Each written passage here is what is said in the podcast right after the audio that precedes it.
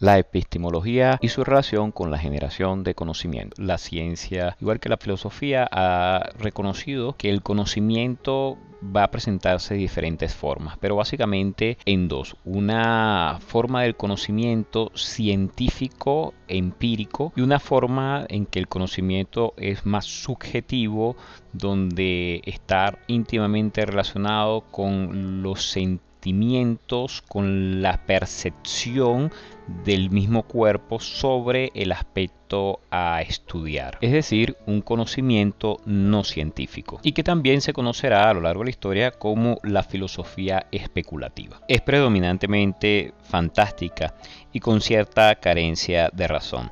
He allí el mundo de las viejas concepciones del hombre y su relación con el entorno en que se suceden sus vivencias. Es aquí donde tiene cabida el mundo de los mitos, de la superstición. Está caracterizado por la espontaneidad, lo que lleva a concluir que es producto de la ocasión. Por tal razón, no resulta de la planificación y es posible afirmar que está cargado de subjetividad.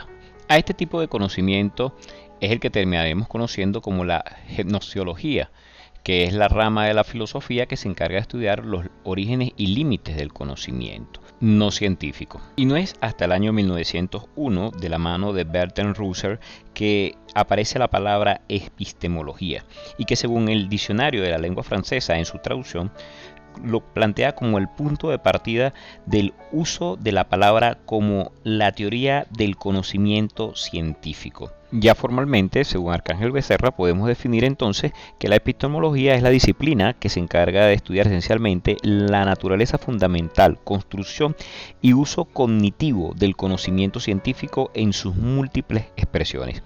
Se le conoce como una especie de ciencia de la ciencia ya establecida, no por establecer, ni de cualquier otro tipo de conocimiento no subjetivo o validado pública, comunal y consensual. Es por lo tanto una especie de disciplina cuyo objetivo de estudio es primordialmente el conocimiento científico de todas sus expresiones, uso, aprovechamiento y aprendizaje.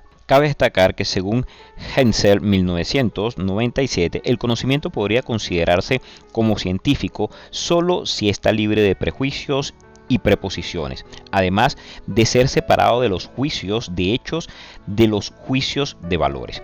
Sostiene que se debe alcanzar la neutralidad serena, imparcial y objetiva. Por último, cabe destacar que la epistemología estará regida por cuatro doctrinas, el racionalismo, el empirismo, la fenomenología y la hermenéutica. De igual forma, estará impregnado de paradigmas que de una cierta forma son la estructura o las creencias metodológicas o teorías entrelazadas que abren campos de visión de una comunidad científica en específico.